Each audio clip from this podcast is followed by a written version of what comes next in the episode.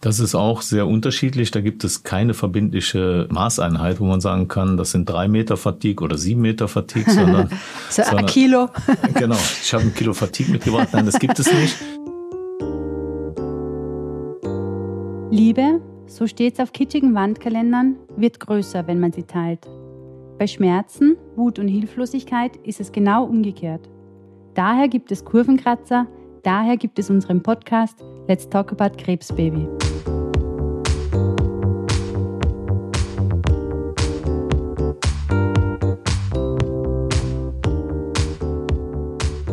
Ein fröhliches Hello Hello da draußen, ihr Lieben. Es ist wieder Zeit für eine neue Podcast-Folge von Let's Talk About Krebsbaby.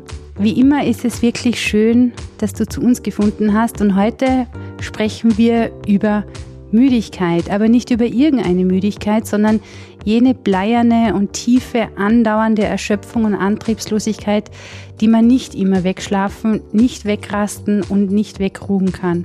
In unserer neuen Folge von Let's Talk About Krebsbaby sprechen wir heute über das Fatigue-Syndrom.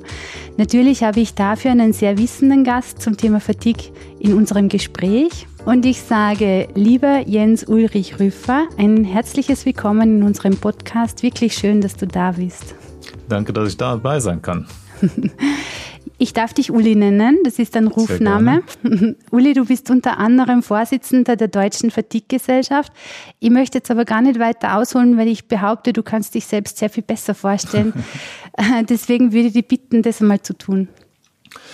Ja, vielen Dank für die nette Anmoderation, Martina. Also mein Name ist ja schon genannt worden. Ich bin von Haus aus Onkologe, das heißt Krebsspezialist gewesen an der Uniklinik Köln. Das habe ich sehr gerne gemacht. Das war eine sehr auf reibende und spannende Aufgabe habe aber mit der Zeit gemerkt, dass wir uns sehr stark auf Therapiekonzepte, auf Diagnostik und andere Dinge konzentrieren, die wichtig sind, keine Frage, und die auch gut sind. Und gerade jetzt aktuell wissen wir, dass diese Therapiekonzepte immer moderner, immer besser werden. Aber wir haben ein bisschen den Patienten aus den Augen verloren. Und da war so ein bisschen das Thema, dass man sich sehr auf die Krankheit konzentriert hat, aber weniger auf den Menschen, der diese Krankheit beherbergt. Und ähm, wenn man sich dann einmal auf diese andere Seite stellt und einmal anfängt, sich damit zu beschäftigen, und das habe ich in der Mitte der 90er Jahre getan, da habe ich zum ersten Mal Lebensqualitätsuntersuchungen in multizentrischen Studien gemacht. Das gab es vorher in, mhm. auf der Welt noch nicht. Und, ja, äh, Pionier der Stunde. Genau. ja, und, wirklich. Und dann um die Zeit äh, war das noch völlig ungewöhnlich und man ja. hat mich dann gefragt, äh, wie ist denn die Lebensqualität bei den Menschen morgens, mittags und abends? Also auf die Expertenebene ist man da nicht auf viel Gegenliebe gestoßen, aber dann stößt man sehr schnell auf das Thema Erschöpfung, mhm. weil die, die, das, die modernen Publikationen sagen das ja alle, die Lebensqualität der Menschen nach einer Krebserkrankung wird vor allen Dingen bestimmt von der Erschöpfung, vom Grad der Erschöpfung. Wenn mhm. die gering ist, dann ist die Lebensqualität häufig gut, wenn die hoch ist, ist sie nicht so gut zu der Zeit, als wir das dann untersucht haben in den 2000er Jahren, gab es wirklich keine Strukturen. Dann haben wir die Deutsche mhm. Fatigue-Gesellschaft gegründet. Ich habe dann auch in der Uni aufgehört. Ich habe mich dann mehr mit Patient, Arzt-Patienten-Kommunikation beschäftigt, mache heute ganz viel über das Thema Gesundheitskompetenz und da ist Fatigue natürlich auch ein wichtiges ja. Thema und da beschäftige ich mich mit. Wir kommen gleich dazu, was Fatigue genau ist, aber man muss ja ehrlich sagen, wo Schatten da auch liegt. Die Pandemie hat ja sehr viel dazu beigetragen, dass äh, Fatigue einfach eine neue Reflexionsfläche bekam, sagen wir jetzt einmal so, oder? Also es war ja wirklich plötzlich in den Medien. Seit es Long-Covid gibt, spricht man auch offensichtlich über Fatigue. Ja, ich bin mir noch nicht so ganz sicher, ob das ein gutes oder ein schlechtes Element ist. Das, das würde ich noch gerne abwarten. Da bin ich vielleicht auch zu sehr Wissenschaftler. Aber natürlich grundsätzlich stimme ich dir zu. Es ist jetzt Thema, es ist prominenter. Ähm, ja, ich hoffe, dass Patienten davon profitieren können, die mm. eben mhm. nicht an Long-Covid, sondern an äh, Cancer-related Fatigue leiden. Ähm, mm. Wie gesagt, das bleibt noch abzuwarten. Aber es ist auf jeden Fall jetzt mal verständlich oder eben mehr präsent, das stimmt. Ja. Dann hüpfen wir doch einmal in Medias Res. Was genau ist denn Fatigue? Ja, du hast das ja in deiner Anmoderation so schön gesagt. Das ist eben nicht die normale Erschöpfung, die ich am Ende eines arbeitsreichen Tags habe, ne? wo ich dann mhm. wohlig mich zusammenrolle und sage, ach Mensch, war das anstrengend, mir tun die Muskeln so ein bisschen weh. Aber man freut sich fast über den Muskelkater und steht am nächsten Morgen auf und sagt, juhu, juhu, jetzt geht der mhm. neue Tag los. Nein, so ist das nicht, sondern das ist, äh, ich finde, Patienten können das viel besser beschreiben als ich. Eine Patientin, die gesagt hat, wenn ich blind bin, das versteht jeder. Wenn ich mhm. Fatigue habe, das versteht keiner. Mhm. Und ein anderer Patient hat gesagt, wenn ich Fatigue habe, dann ähm, gehe ich abends ins Bett und stehe morgens müde auf, als ich abends ins Bett gegangen bin. Und das, obwohl ja. ich ausreichend Zeit im Bett verbracht habe. Es gibt Fatigue ohne Schlafstörung, es gibt Fatigue mit Schlafstörung.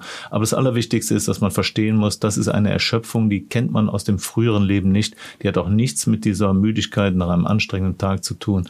Und das, so im Fachjargon heißt das disproportional zu allen vorangegangenen Tätigkeiten. Und da, mhm. ich glaube, das ist das, was unsere Patienten so zu schaffen macht und was es ihnen auch so schwer macht, das zu anderen zu verdeutlichen. Die kommen rein, das, das habe ich von vielen Kollegen gehört, da kommt die Patientin, der Patient rein, der sieht gut aus und dann macht er dies und jenes und dann erzählt er mir, dass es ihm gar nicht gut geht. Wie soll ich denn das, was soll das denn? Äh, der hat das überlebt. Ne? Und das ist vielleicht nochmal ein ganz wichtiger Punkt für uns Kollegen, also für die Ärzte ist das total schwer an manchen Stellen zu akzeptieren, weil sie uns durch die Krebserkrankung gebracht hat, weil sie Patienten geholfen, zur Seite gestanden haben und dann ist ja. endlich dieser Krebs Und dann jammern wir immer noch. Und dann so ja, jetzt, ja. Ne? da sagt der Kölner, das tut doch ja nicht. das gibt's doch gar nicht, ja. Es ist tatsächlich, also du hast mir jetzt ein paar ähm, Worte hingeworfen, wo ich natürlich gern einspringen möchte. Eine Sache ist ja wirklich so, also ich kenne es von mir selbst, man schaut eigentlich quietschfidel aus, man schaut fit aus. Ähm, jetzt das mit dem Jung ausschauen, das können wir bei mir mal streichen, aber ähm, dennoch kommt man sich in einer Müdigkeit, also man findet sich in einer Müdigkeit ähnlich einem Greisenalter und kann das dem Umfeld nur schwer erklären. Hast du irgendwelche Tipps, wie man das begreifbar machen kann, was mit einem passiert? Nein, ich glaube, da, das, das sind sehr individuelle Wege. Da kann man so allgemeine Ratschläge wenig geben. Ich glaube, am allerwichtigsten ist, dass man erstmal sich so ein Gesundungsteam drumherum schafft. Das können mhm. Angehörige sein, das können andere sein, mit denen man von Diagnose an eng zusammenarbeitet. Das hört sich jetzt ein bisschen äh, auftragsmäßig an, aber so ist es. Man muss in Austausch ist das Allerwichtigste. Und das muss ich nicht erst machen, wenn das Problem da ist, sondern im besten Falle von der Im Diagnose Vorfeld, an. Ja mit meinen Angehörigen.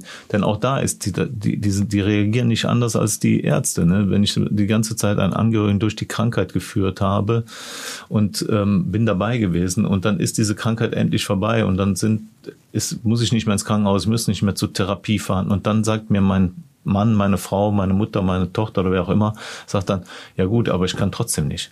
Mhm. Das heißt, auch da, je früher ich darüber rede, je mehr ich mich damit beschäftige und Solidarität erfahre, Solidarität, die mir dann auch hilft, auf, aufs Amt zu gehen, wo ich ja das auch nochmal beweisen muss, dass ich jetzt erschöpft bin. Wo der Gutachter sagt, ich habe Gutachterzitate bei mir in meinen Unterlagen, da steht drin, Patientin betritt den Raum gebräunt von, vom Scheitel bis zur Sohle, ja. wo, wo, wo im Prinzip schon jedes Vorurteil drin steckt in diesem einen Satz, dass man sich vorstellen kann. Und natürlich kann die Patientin in dem Fall dem Gutachter nicht mehr klar machen, dass sie erschöpft sind.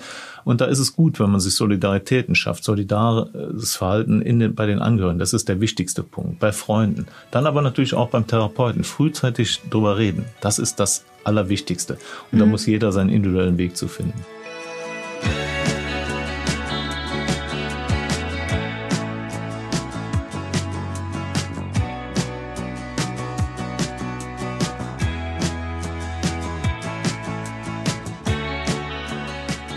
Glaube zu wissen, dass das ja in einer ärztlichen Beratung das Thema Fatigue, also grundsätzlich Langzeitfolgen, selten vorkommen, weil natürlich ist, wenn die primäre Behandlung abgeschlossen ist, dann war es das. Dann haben die ihren Job erfüllt.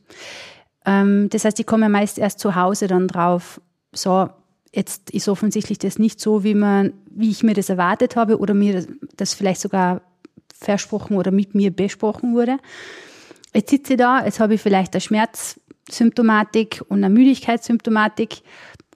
Was mache ich damit? Wohin gehe ich? Mhm.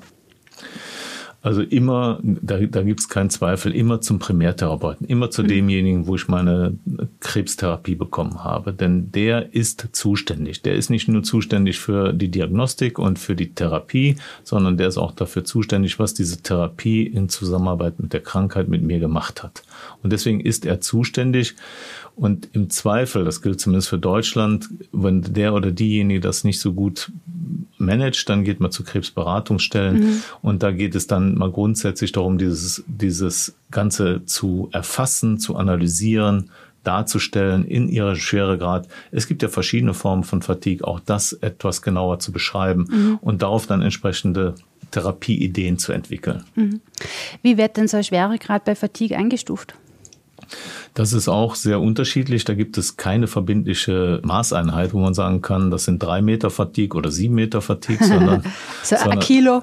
genau, ich habe ein Kilo Fatigue mitgebracht. Nein, das gibt es nicht, sondern das ist auch was, was wir Ärzte in den letzten 30 Jahren viele gelernt, manche leider nicht gelernt haben, ist, wir müssen hier auf die Aussage des Patienten vertrauen. Wenn der mhm. Patient mir sagt, ich kann nichts mehr machen, jede Art von Arbeitsbelastung geht nicht, dann muss ich das erstmal annehmen.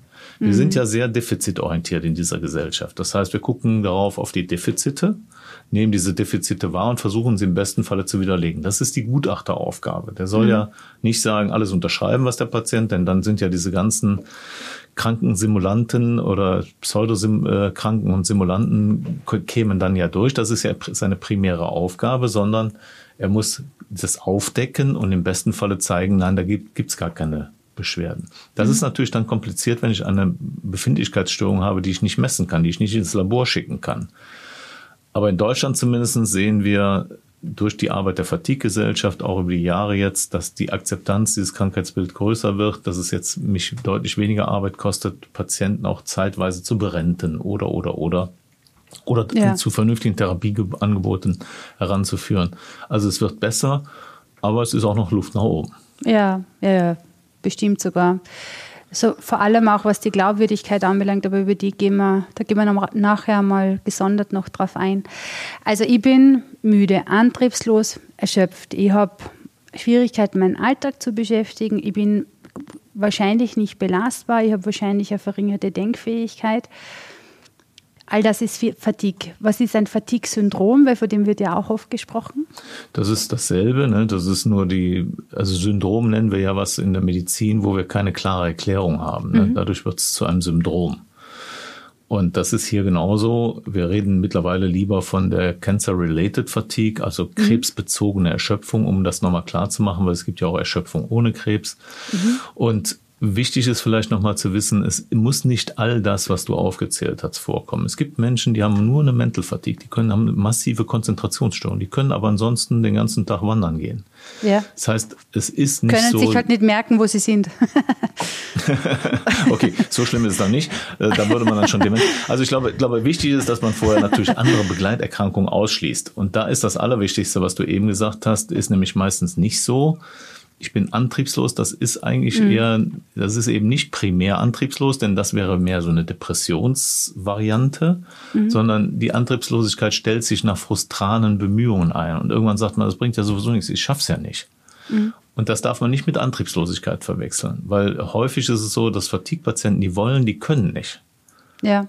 Und es ist nicht so, dass die nicht wollen. Ein depressiver Patient, der will nicht. Der will jetzt nicht rausgehen, der will das alles nicht. Und dadurch ist er nicht mehr und nicht weniger und nicht besser oder nicht schlechter. Es ist ein anderes Krankheitsbild. Und das muss man trennen.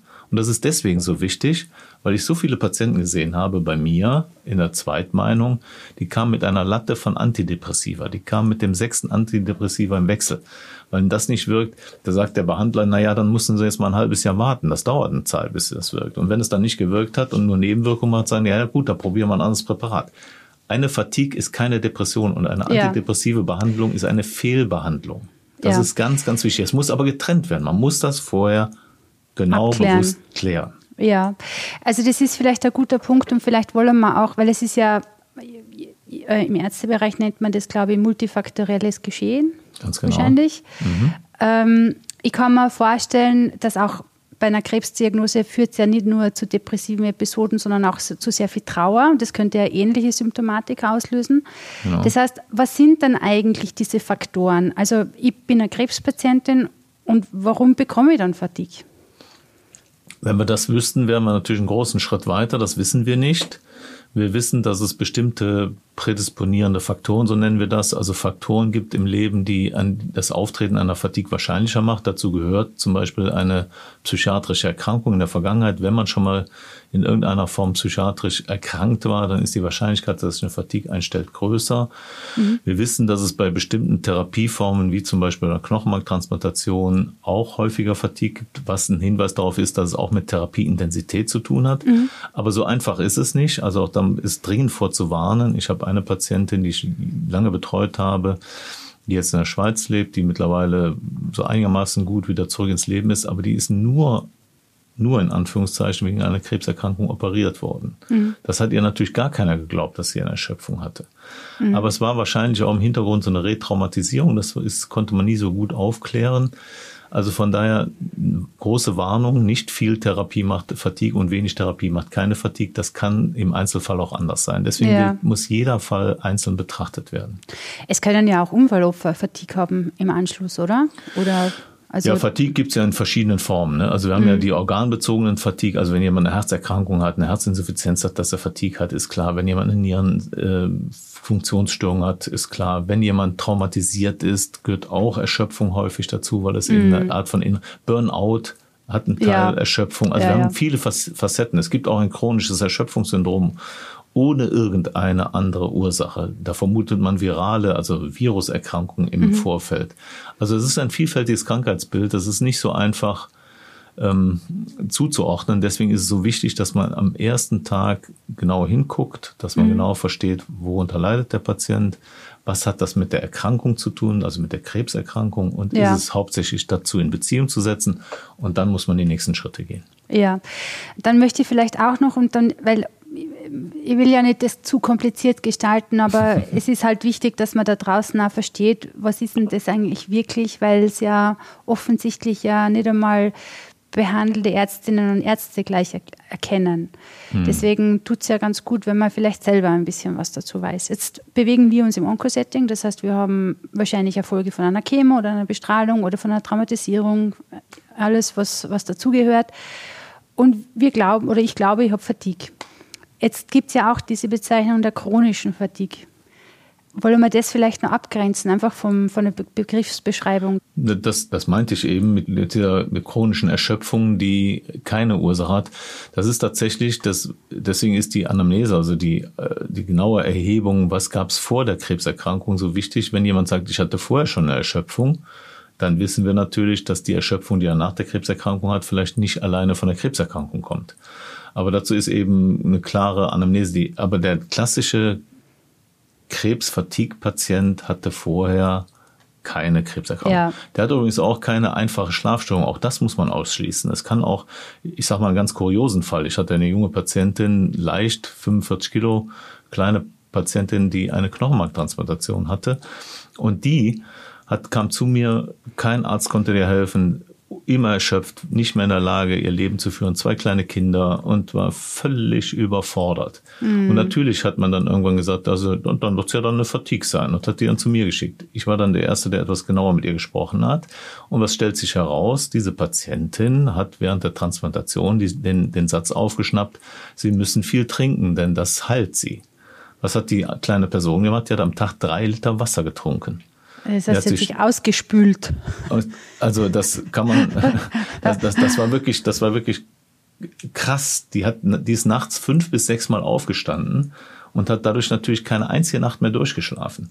Dann haben wir, eine, da sie aber so geglaubt hat, dass nur das Trinken sie am Leben erhält und nur das Trinken die Transplantation langfristig zum Erfolg, war es total schwer, die zu entwöhnen. Wir haben dann angefangen, abends nach sechs nicht mehr zu trinken, dann abends nach vier, also nicht mehr zusätzlich zu Durstempfinden, mhm. abends nach vier. Irgendwann, als wir runter waren auf mittags nach zwölf, war es plötzlich so, dass sie dann angefangen hat, nur noch zweimal die Nacht auf. Und dadurch mhm. fing sie an durchzuschlafen. Irgendwann hat sie wieder einen normalen Schlafrhythmus gehabt, dann war die Fatigue weg.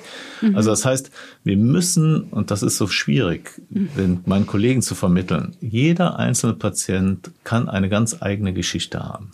Und die muss ich mir in Ruhe angucken. Dazu brauche ich ein bisschen Zeit.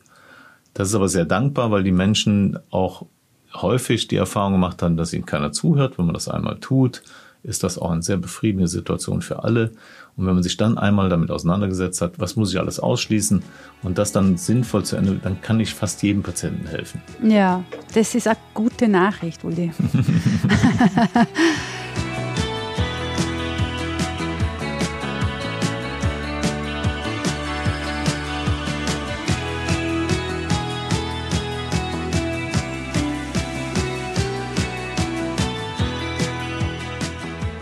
Wir wenden uns jetzt gleich den Lösungen zu. Eine Sache noch, also du hast es jetzt in Wahrheit selber beschrieben. Erst ist der Krebs da und dann ist man nur ständig müde und erschöpft und geredet und zudem kommt dann aber, was man wahrscheinlich eh schon ist, so eine Behandlung selbst, dann nur die Fatigue dazu. Dann fühlt sich der Alltag unbewältigbar an. Was könnte man denn dagegen machen? Also das Erste ist, glaube ich, und das ist das Allerwichtigste, ist das zu akzeptieren, zur Kenntnis nehmen, zu akzeptieren und, und zu verstehen, dass das nichts damit zu tun hat, dass ich jetzt wieder krebskrank werde. Denn das ist ja auch nicht selten so, dass Patienten als erstes Symptom eine Müdigkeit haben, weil das kennt man ja, Leistungsknick ist so der Begriff, die Begrifflichkeit, mit dem die ja. Ärzte arbeiten, ist ein Hinweis auf eine bestehende, vielleicht bestehende Krebserkrankung. Mhm. So, und wenn ich die Erschöpfung dann wieder erlebe nach der Krebserkrankung, denn die muss ja nicht aus der Therapie weiter bestehen. Es gibt auch Patienten, die erstmal so nach Therapieende so eine Hochphase haben und denken, Mensch, alles in Ordnung, es geht wieder so weiter wie vorher. Der plötzlich, ähm, aber nach zwei, drei, vier, fünf, sechs Monaten stellt sich die Müdigkeit ein und da ist natürlich auch die Sorge, ist das wieder die Krebserkrankung? Mhm. Also das Allerwichtigste ist erstmal, das alles zu sortieren und für sich selber dann zu verstehen, ja, das ist eine Folge der Erkrankung. Und du hast eben gesagt, die Ärzte tun sich ein bisschen schwer mit dem Besprechen, da hast du recht. Im besten Falle weiß ich vor der Therapie schon, dass sowas kommen kann. Mhm. Und im besten Falle gibt es vielleicht sogar Informationen, ob die eine Therapie mehr oder weniger Erschöpfung macht. Auch das sollte im Vorfeld mit dem Patienten zusammen besprochen werden. Wir Ärzte überschätzen immer unsere, die, die Wirksamkeit unserer Interventionen und wir unterschätzen immer die Langzeitfolgen und die Nebenwirkungen. Das ist das hat bestimmte Gründe, auf die wir heute hier nicht eingehen. Das ist ein ganz spannendes Thema. Ja. Aber, aber das ist so. Das ist auch na, vielfältig nachgewiesen. Wenn man Ärzte fragt, wie effektiv ist denn das, was du da machst, dann überschätzen die das regelmäßig. So, aber was, worüber zu wenig geredet wird, ist über die Langzeitfolgen. Und wenn mhm. ich das nicht weiß, ist das erste Schritt, diese einsortieren, ist eine viel Arbeit, ist eine große Belastung. Wenn ich das weiß, dann kann ich das natürlich viel besser einordnen. Das ja. ist das erste, was ich tun muss. Das zweite, was ich tun sollte, ist, erstmal für mich selber klar kriegen, ja, das ist jetzt erstmal ein wesentlicher Bestandteil meiner Lebensrealität. Und wie baue ich das jetzt erstmal ein? Das ist der zweite große Schritt. Und ja, das, das heißt auch mit dem Umfeld eigentlich, das muss ja genau. voll an Bord holen, oder? Weil die sind ja unmittelbar betroffen. Das ist das, was ich am Anfang meinte, ja. Gesundheitsteam, ne, Gesundungsteam, mit denen das besprechen, einzuordnen, Akzeptanz zu schaffen, dass ich abends nicht mehr rausgehe und dass ich abends jetzt erstmal meine Ruhe brauche. So, wenn ich das erstmal geregelt habe, dann muss man genauer reinschauen und überlegen, wo kann ich Dinge optimieren, wo kann ich sie weniger optimal machen. Und dann kommen eigentlich die Therapiesäulen als solches. Und dazu gehört als aller, allererstes ein sehr gutes Bewegungstraining. Deswegen mhm. in Deutschland, ich weiß jetzt nicht, wie das in Österreich ist, in Deutschland gibt es ja die Reha-Einrichtungen nach einer Krebserkrankung. Die ist ja für jeden Patienten sozusagen machbar. Ja. Entweder als Anschlussheilbehandlung innerhalb von sechs Wochen oder später dann. Es gibt sie inzwischen, aber noch nicht allzu lange, das sage ich da. Also, ja. seit, also ich konnte noch keine machen. Ah, interessant. Also ich bin 2010 erkrankt und da gab es noch, da gab, da wollten es mit zu so die Herzpatienten schicken. das kann auch manchmal lustig sein, so eine lustige Herzsportgruppe, aber ja. so. Aber grundsätzlich ist es gut, wenn man das also viele Patienten denken dann, ach, jetzt bin ich schon so lange in Therapie, ich will jetzt gar nicht auch noch schon wieder weg. Ich kann nur jeden ermuntern und ermutigen, das zu tun, denn ich habe zu Hause 20, 30, 40 Postkarten aus der Reha von Patienten, die geschrieben haben, ja, äh, Herr Rüffer oder Uli, je nachdem, wie, in welchem Verhältnis wir waren, ähm, danke, dass du darauf bestanden hast und mich ja. immer wieder ermuntert hast, das zu tun. Ich merke jetzt, wie gut mir das tut. Ich meine, alle, denen das nicht gut getan haben, die haben mir nicht geschrieben. Das weiß ich also nicht. Also von daher ja. gehe ich mal davon aus, trotzdem, dass den meisten haben dann Vorteil von, weil da lerne ich Techniken, da lerne ich Strategien und da lerne ich im besten Falle auch, welche, welches Bewegungsprogramm passt zu mir. Denn wir ja. wissen, wir müssen diese Bewegungsprogramme entwickeln, wir müssen die in das Leben der Patienten oder der Patient muss es in sein Leben einbauen. Und das im besten Falle morgens und abends eine halbe Stunde. Man lernt ja auch gleich Betroffene äh, kennen, was ja auch nicht zu verachten ist, muss ich jetzt ehrlich sagen, weil man braucht ja auch dann hier und da Buddies, mit denen man, also jeder Taucher weiß es, dass man einen Buddy braucht. Und das tut ganz gut. Ähm, Auf jeden Fall. Co-Betroffene Co zu finden. Da haben ja viele Angst vor, also zu sagen, Mensch, da treffe ich nur Kranke. Mhm. Ja, das ist so. Und mein, mein Chef damals, der hat sowas gesagt, ja, gehen Sie nicht in die Reha, da treffen Sie nur Kranke. Mhm, ich meine, er entspannt sich beim Golfen. Das ist der Blick der Gesunden auf diese Situation. Und ja. die, ist, die ist definitiv falsch. Also deswegen, ähm, der Blick ist falsch und deswegen sollte man das tun. In der Reha kann ich das einüben. Und jetzt kommt was, was für die meisten nicht so einfach ist. Ähm, weil wir sind ein, als Mensch Abwechslung gewöhnt und das ist das, was wir glauben, was uns gut tut. Hier in diesem Fall empfehlen wir unseren Patienten ganz, ganz wichtig, immer dasselbe zu tun, ja. morgens und abends. Und zwar morgens von mir aus spazieren gehen, eine halbe Stunde, abends eine halbe Stunde Radfahren. Was auch immer. Immer dasselbe tun. Und zwar hat einen ganz einfachen Hintergrund. Wenn man ein Fatigue-Patient ist, dann ist das ein bisschen so, dass die, also wir haben so Engramme in unseren Köpfen. Wir, wir mhm. haben so gelernte Strukturen. Wir wissen, wie was geht. Wir wissen, wenn wir krank sind, dann gehen, legen wir uns eine Woche ins Bett. Und wenn die Woche rum ist, dann sind wir wieder fit. Dann dauert es vielleicht noch drei, vier Tage. So, das ist bei Krebs anders. Bei Krebs haben wir, wir reden ja auch von einer Fatigue erst, wenn mehr als ein Jahr vergangen ist nach einer mhm. Krebserkrankung. Wir reden also, vielleicht ist noch ein wichtiger Punkt. Ja, sehr das, wichtig sogar, ja. Das stimmt. ist ja, wenn eine Krebserkrankung zu Ende ist, sprich wenn der letzte Therapietag vorbei ist, dann halten wir eine Erschöpfung für innerhalb von sechs Monaten noch völlig für normal. Mhm. Das ist ja, und dann in den zweiten sechs Monaten, also im zweiten halben Jahr danach, reden wir von einer verzögerten Erholungsphase. Mhm. Und erst wenn das, die Erschöpfung über ein Jahr besteht, dann reden wir von einer Erschöpfungserkrankung. Mhm. Ich glaube, okay. das ist nochmal ganz wichtig, dass, dass ja. wir eben nicht zu früh in diese Stigmatisierung eines Krankheitsbildes reingehen. Mhm. Wie gesagt, es dauert lange. Und was ganz wichtig ist, und das ist mir jetzt ganz, das ist mir ein großes Anliegen, dass das die Leute, die uns zuhören, vielleicht auch verstehen. Wie gesagt, morgens und abends dasselbe, weil wir ansonsten die Verbesserungen nicht wahrnehmen. Das heißt, es wird messbar. Genau, wir müssen das auch messen. Ob wir das okay. tun mit einem Smiley und einem kleinen Smiley, großen Smiley, ist völlig egal. Ja. Oder ob ich mir einen kleinen Elefanten, großen Elefanten male, ist völlig egal. Ich muss hinterher sehen, der Elefant wird immer größer, der wird immer ja. leistungsfähiger. Oder das Smiley wird immer mehr lächeln, was auch immer. Mhm. Denn was ich ganz häufig erlebt habe, Patienten kommen und sagen, wissen Sie, ich kann genauso viel wie direkt nach der Therapie, nämlich nichts. So, dann mhm. sage ich so, was, was können wir denn genau? Jetzt gucken wir mal genauer hin, wie war das denn? Und wenn man dann genauer hinguckt, schnell wird, ah nee, doch, das kann ich jetzt. Ne? Ja, das heißt, es gibt Steigerung, man, man macht sich nur, also man kratzt halt an seinen eigenen Grenzen rum die ganze Zeit. So habe ich zumindest wahrgenommen. ja, und, und, und man hat keine Empfindung dafür. Und wenn man sich selber negativ bestärkt und sagt, ich kann das nicht, ich kann das nicht, dann hat das gesamt negative Einflüsse. Ja. Wenn ich aber wahrnehme, diese kleinen Veränderungen, die kleinen Verbesserungen, die sind auch leider nicht immer gleichförmig ansteigend, sondern da gibt's dann auch Wellen. Ne? Da geht's mhm. einmal wieder besser, mal wieder schlechter. Aber wenn ich das, deswegen muss ich es mir notieren, wenn ich aber sehe, dass insgesamt der Trend zu einem lachenden Smiley geht mhm. und nicht auf diesen betröppelten Smiley hängen bleibt, dann ist das eine Selbstbestätigung, dass ich auf dem richtigen Weg bin. Mhm. Und wenn man das mit Patienten einübt, das ist ein ganz wichtiger Faktor. Ja, das heißt tägliche Routinen. Tägliche Routinen helfen ja auch dabei, ähm, achtsam mit der Energie zu sein. Genau. Oder? Also Auf jeden Fall. Auch das ist natürlich ein Learning, dass ich mich, das ist übrigens auch ganz wichtig, deswegen habe ich das eben gesagt, Patienten oder, oder persönlich abgestimmte Bewegungsprogramme, weil mm.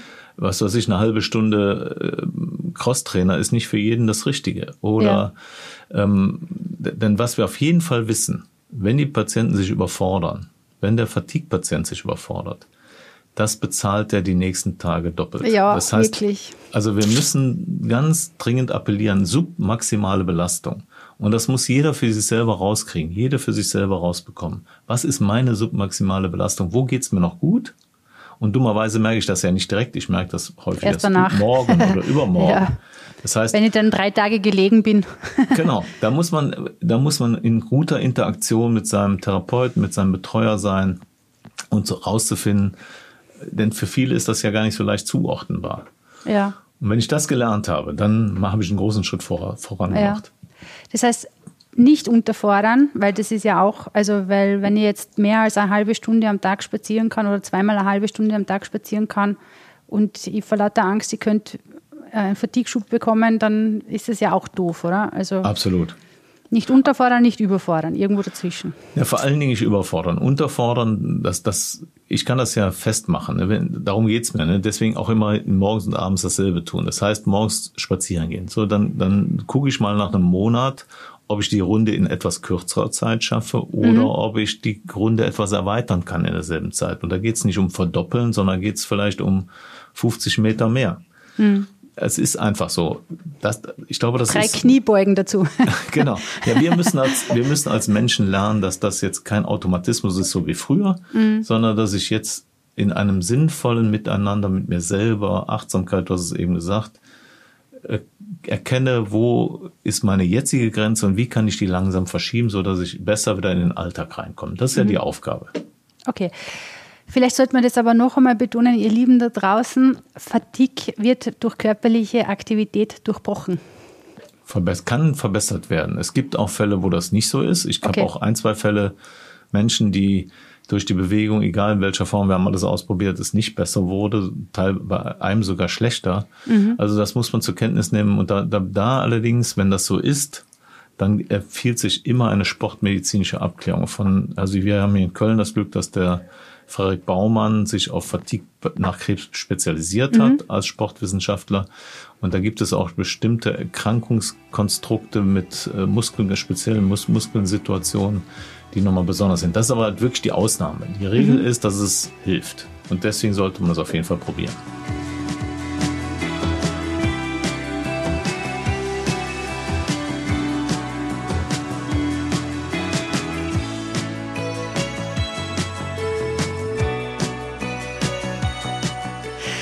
Ähm, Entspannungstechniken? Ja, das ist ja äh, Mind Body Medicine ist auf jeden Fall wirksam. Da, gibt, da würde ich gilt das gleiche wie eben. Da kann man machen, was man will. Der eine macht Tai Chi, der andere macht was auch immer. Ähm, es ist auf jeden Fall immer sinnvoll. Mhm.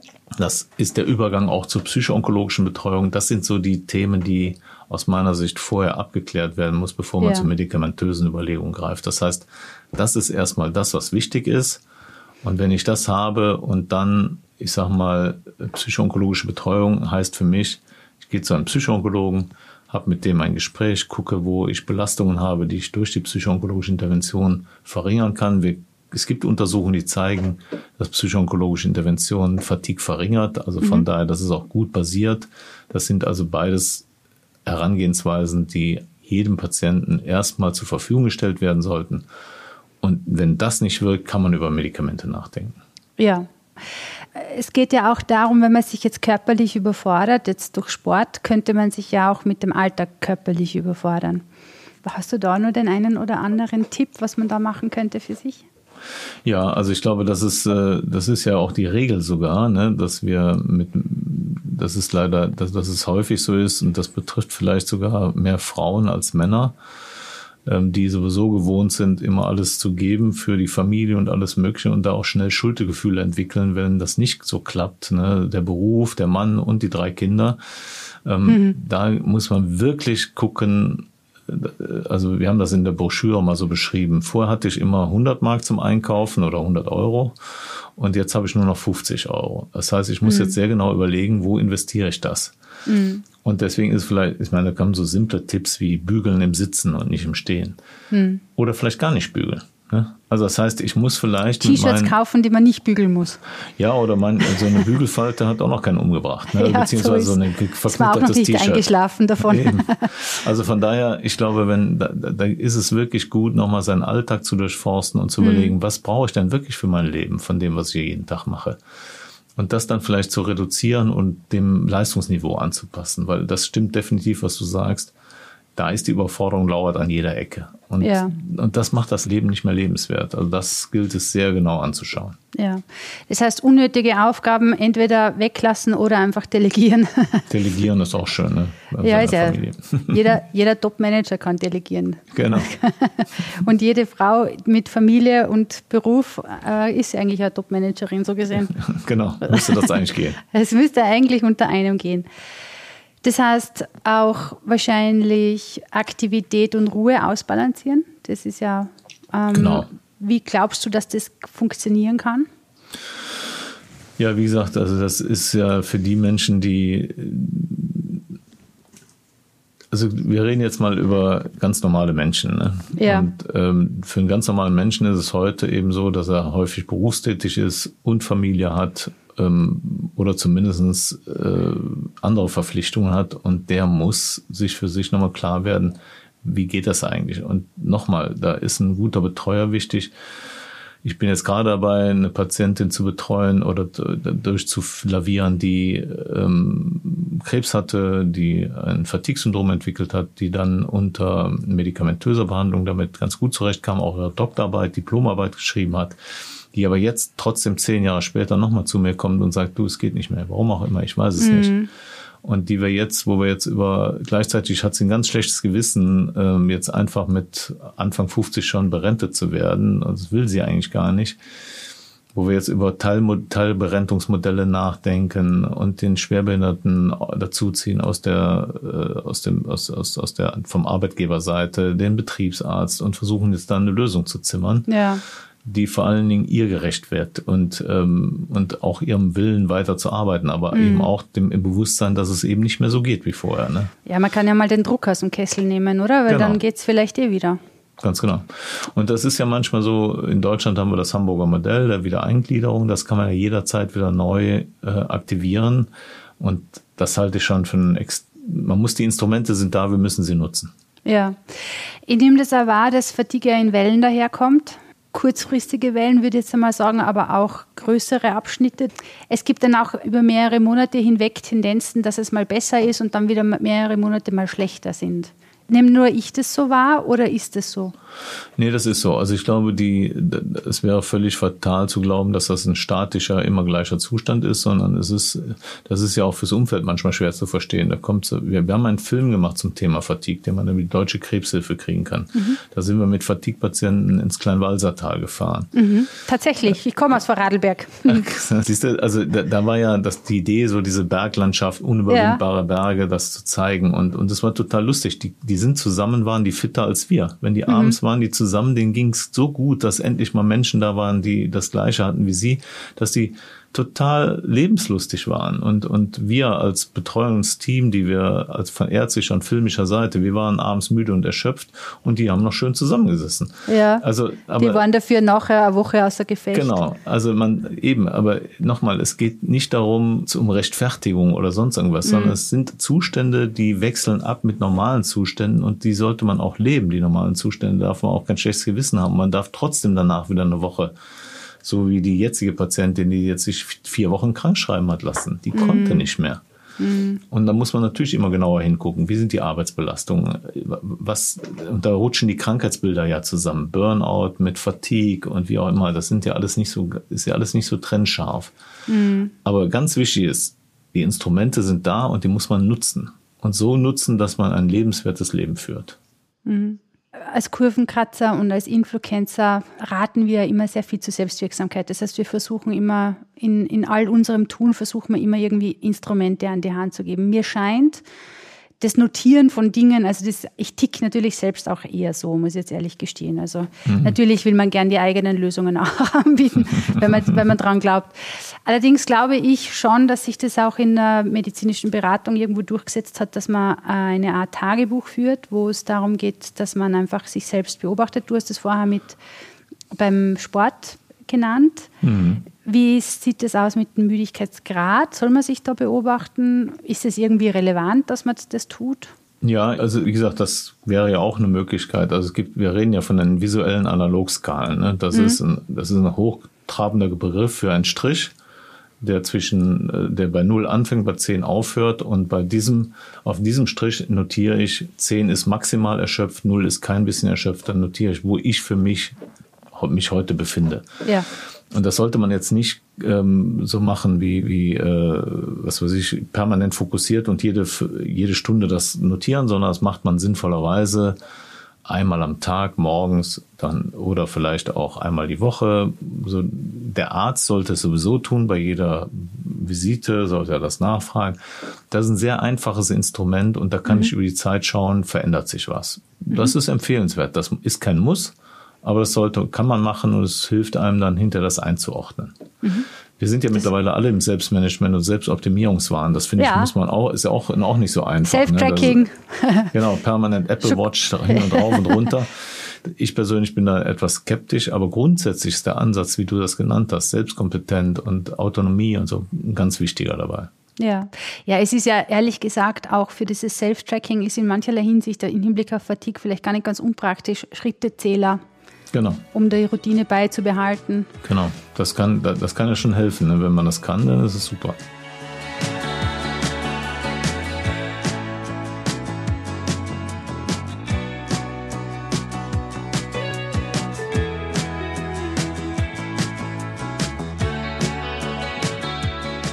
Okay, lass uns einmal über die Stärke des sozialen Austausches. Ich meine, wir sind eine Patientinnenorganisation, deswegen müssen wir natürlich sagen, das ist das Perfekte überhaupt, äh, den sozialen Austausch, der belebt und inspiriert. Nehmt ihr das auch so wahr, jetzt von, von deiner Seite aus? Definitiv. Also es gibt ja auch mittlerweile so Initiativen, selbst, also in, in Nürnberg, Erlangen gibt es so Selbsthilfestrukturen. Jetzt finde ich ganz spannende neue Entwicklungen von einer ähm, Kollegin, die bei dem Frederik Baumann gearbeitet hat, die ist jetzt, äh, hat jetzt so eine Coaching-Idee und Ansatz für Fatigue-Patienten gefunden. Mhm. Ähm, und da geht es darum, dass sie das in Gruppen macht, weil sie erlebt, dass der Austausch der Fatigue-Patienten untereinander nochmal ein Riesenschritt nach vorne ist. Also von ja. daher, das ist nur nicht so einfach. Ähm, es gibt in Berlin eine Fatigue-Selbsthilfegruppe da, da, da, das ist nicht so einfach, weil man die gut führen muss, denn da, das, man muss dann immer unterscheiden, wo sind die Gemeinsamkeiten aufgrund der Fatigue und wo sind die Besonderheiten aufgrund meiner individuellen Krebserkrankung. Da, da sitzen halt eben nicht nur Brustkrebspatientinnen zusammen, sondern sind halt Krebspatienten aus den verschiedenen Facetten. Genau, ja. Deswegen ist, ist, sind diese Gruppen auf größere, haben größere Herausforderungen. Aber mhm. wenn es gelingt, ist das auf jeden Fall super. Mhm. Glaubst du, kann man, weil es gibt ja diese Schübe, also wenn ich, ich meine, ich kann das im Vorfeld schon fast mit zehnten Augen manchmal in, in eine Fatigue-Zeit reinrennen, wenn ich weiß, ich übertreib's, dann weiß ich, mhm. dass ich die Rechnung kassieren werde. Mhm. Also ich denke, ich kenne meine Mechanismen, wie ich gegensteuern kann mit Achtsamkeit und tu dir Gutes und Schlafhygiene und frag mich nicht. Was, was würde man dann aus deiner Sicht machen können, um einfach so Schübe vorwegzunehmen? Nee, ich glaube, das, was du beschreibst, ne, so wird es, äh, so, so erzähle ich es jedem Patienten. Ne? Du musst es bei dir beobachten, du musst gucken, was Schübe auslöst und du musst versuchen, diese Auslöser zu verringern. Und dann halt, ähm, aber bis zu einem gewissen Grad wird man mit den Schüben leben müssen. Ne? Das mhm. ist, und da muss man wiederum, das ist auf der anderen Ebene, was wir eben schon besprochen haben, da muss im Gesundungsteam drumherum so viel Verständnis für das Krankheitsbild da sein, dass man sagt, okay, das ist keine gerade Straße nach äh, wohin auch immer, sondern es ist ein steiniger, holpriger Weg, der mal schöne Phasen hat, mal weniger schöne Phasen hat und im besten Falle ist man in jeder Phase zur Unterstützung bereit der, der Betroffenen und kann dadurch sicherstellen, dass sie da auch gut durchkommen. Ja. Und langfristig sich das Niveau deutlich verbessert. Das ja. ist das Ziel. Ne? Ja, genau. Wollen wir kurz noch bei den Angehörigen bleiben? Das sind ja wirklich Co-Betroffene in dem Fall. Oder nein, also richtigerweise muss man sagen, sie sind betroffen, weil genau. den, deren Alltag ändert sich ja auch drastisch. Also ähm, wenn, keine Ahnung, Events spontan oder Kleinigkeiten spontan abgesagt werden, es geht ja dann plötzlich gar nichts mehr. Ähm, hast du irgendwelche Tipps für Angehörige, wo man sagt, was, wie können die sich besser behelfen? Ich glaube, zwei Sachen sind wichtig. Verständnis, ja. Verständnis, Verständnis ist das eine. Ne? Ja. Und das zweite. Ich wollte sagen, es waren doch drei. ja, ja mhm. aber so wichtig, dass ich dreimal wiederholen musste. äh, zweimal wiederholen musste. Nein, aber, aber und das zweite, fast genauso wichtige ist, einen gesunden Egoismus an den Tag legen. Mhm. Wenn ich abends auf die, in die Kneipe will und ich frage meinen Partner, kommst du mit? Und ich dann, weil der sagt, ich kann nicht, daneben zusammensacke, na gut, dann gehe ich auch nicht ich meine, klar, wenn man, man hat ja seinen Partner, weil man einen Partner will. Und dann ja. möchte man auch nicht allein in die Kneipe gehen oder in Treffen zu Freunden nicht allein. Aber man sollte da eine gesunde Mischung finden, zu sagen, ich weiß, ich würde lieber mit dir gehen, Martina, aber du kannst heute Abend nicht. Und trotzdem, für mich ist es jetzt gut, wenn ich mal gehe. Ne? Ja. Und ist das okay für dich heute Abend? Ähm, dann gehe ich nämlich mal und komme mal auf ganz andere Gedanken, spiele mal eine Runde Doppelkopf oder was auch immer oder mhm. mach irgendeinen anderen Quatsch. Mhm. Ich glaube, das ist so wichtig, dass man seine Kraftquellen da nicht ähm, versiegen lässt, ähm, denn sonst kann man ja auf der anderen Seite auch nicht mehr an der Seite des Partners stark sein. Ja. Ne? Und der braucht dich ja. Ja, genau. Geht ja auch um Sport. Also ich sag, man muss ja deswegen nicht zweimal am Tag eine halbe Stunde spazieren. Man kann ja auch dann Nein. sehr aktiv sein, oder? Also Absolut. Muss, muss, man dann gegebenenfalls alleine, aber ja, ist halt so. Umgekehrt, wie du es schon sagst, als Partner muss ich nicht auch noch mit spazieren gehen. Das kann der Patient oder die Betroffene dann auch, die Betroffene auch selber machen wenn das schön ist, gehe ich auch gerne mit dem spazieren. Und vielleicht ja. ist es dann auch einfacher für alle. Ne? Also das muss man immer wieder austarieren. Aber ich glaube, mhm. ganz wichtig ist, so ein gesunder Egoismus an sich zu bewahren. Denn man ist ja, ist schon eine große Herausforderung. Ja. Definitiv. Spazieren in der Beziehung darf man nicht unterschätzen. Nein, es kommt ja meistens dann auch zu Wortwechseln. Ja, also in optimalerweise redet man miteinander.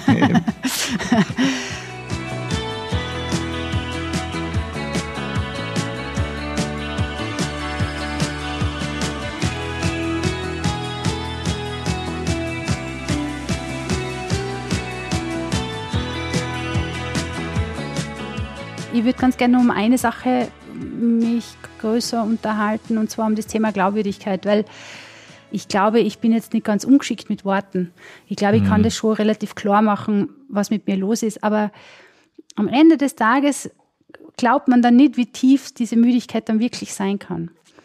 Das heißt, was ich dir fragen will, ist, hast du einen Tipp, wie könnte man das beschreiben, wie groß diese Ozeantiefe Erschöpfung sich dann wirklich anfühlen kann. Also ich glaube, am Ende, das hast du ja bestimmt auch gemerkt, je authentischer du da bist, je mehr das deine eigenen Worte sind, desto überzeugender bist du. Das ist ja immer so. Ich glaube, wichtiger ist zu sagen, mach es einfach, sprich darüber, rede davon mhm. und bereite dich auch darauf vor, dass Menschen das nicht einfach so wahr mitnehmen und auch schon gar nicht anerkennen. Und da komme ich nochmal auf diese Gutachtersituation zurück. Wir haben einfach in diesem Medizinsystem sind wir defizitorientiert. Wir mhm. suchen nach dem Fehler. Wir suchen nach, ja. ein Mensch kommt mit einem Symptom, also suche ich den Fehler. Also gucke ich nach dem Defizit. Wo ist, äh, wo ist das Kalium zu niedrig oder zu hoch? Wo ist äh, das Röntgenbild gut oder nicht gut? Das ist meine Aufgabe. Ich bin ja medizinischer Detektiv ja. am ersten Schritt.